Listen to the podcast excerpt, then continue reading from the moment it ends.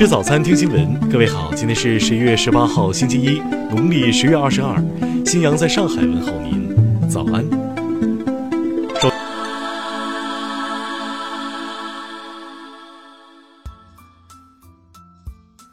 首先来关注头条消息。据媒体报道，经韩国大韩医师协会确认。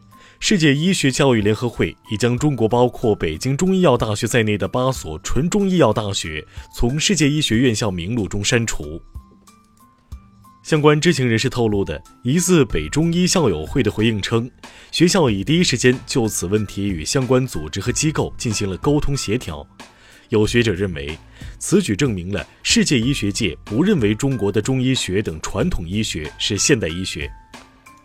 世界医学院校名录最初由世界卫生组织汇总编纂而成，其以名录的形式不定期的更新公布世界上的医学教育机构，是世界医学界主流观点的体现。几经转手后，这份名录目前由世界医学教育联合会和国际医学教育和研究基金会共同编撰。正是由于编撰机构的变更，导致收录标准有所不同，所以才会出现此次纯中医药大学被悉数剔除的事件。听新闻早餐知天下大事。中美经贸高级别磋商双方牵头人十六号通话，双方围绕第一阶段协议的各自核心关切进行了建设性的讨论，并将继续保持密切交流。央行发布报告称，中国不存在持续通胀或通缩基础，下一阶段将紧紧围绕服务实体经济、防控金融风险、深化金融改革三项任务，实施好稳健的货币政策。全国统一疫苗追溯协同服务平台将于明年三月正式上线，国内全部疫苗生产企业产品的流向信息和疾控部门的接种信息都将登录这一平台。内蒙古锡林郭勒盟一病人被确诊为腺鼠疫，目前患者已在医院隔离救治，相关防治措施已落实。因目前尚有不稳定因素，基于安全考虑，香港学校今天继续停课。如情况许可，最快将于十九号复课。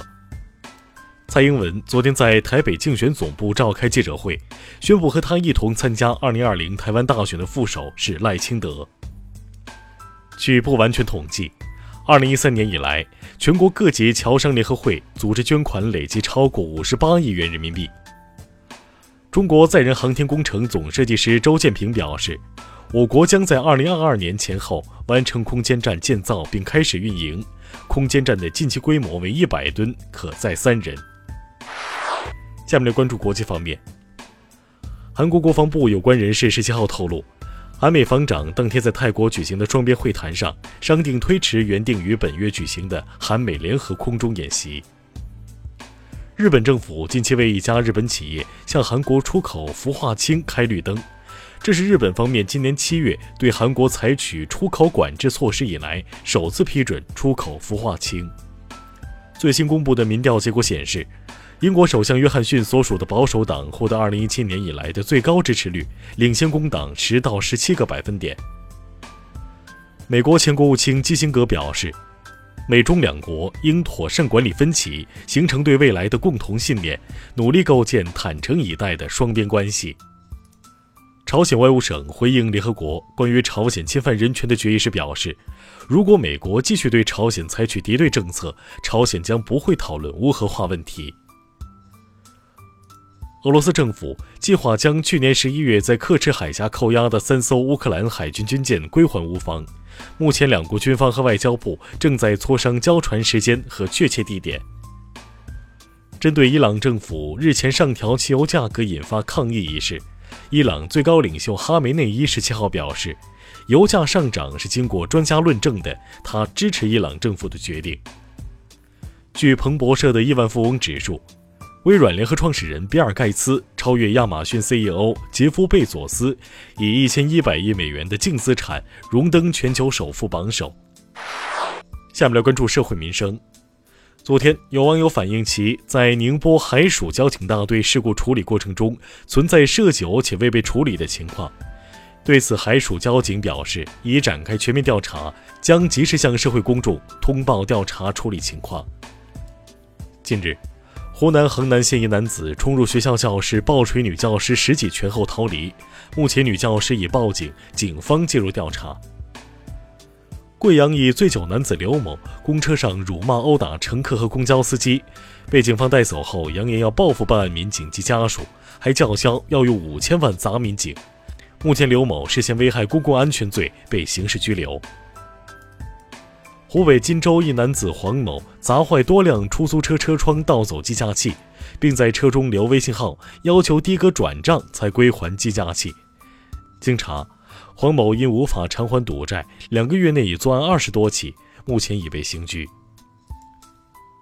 有网友昨天发布消息称，涉嫌多起儿童拐卖案的人贩子梅姨在湖南省郴州市北湖区落网。对此，郴州市北湖区官方人士表示，该消息不实。下面来关注文化体育。CBA 常规赛第六轮昨晚全面开战，深圳主场以一百三十比一百二十二击败上海，夺得两连胜。大足时刻杯邀请赛昨晚继续进行，中国国奥一比零小胜立陶宛，获得首胜。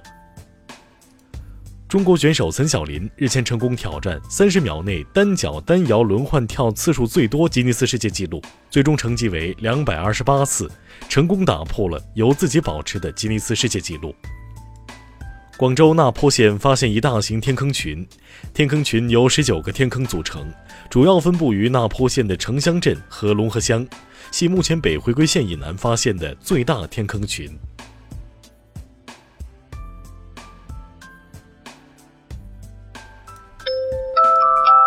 以上就是今天新闻早餐的全部内容。如果您觉得节目不错，请点击再看按钮。咱们明天不见不散。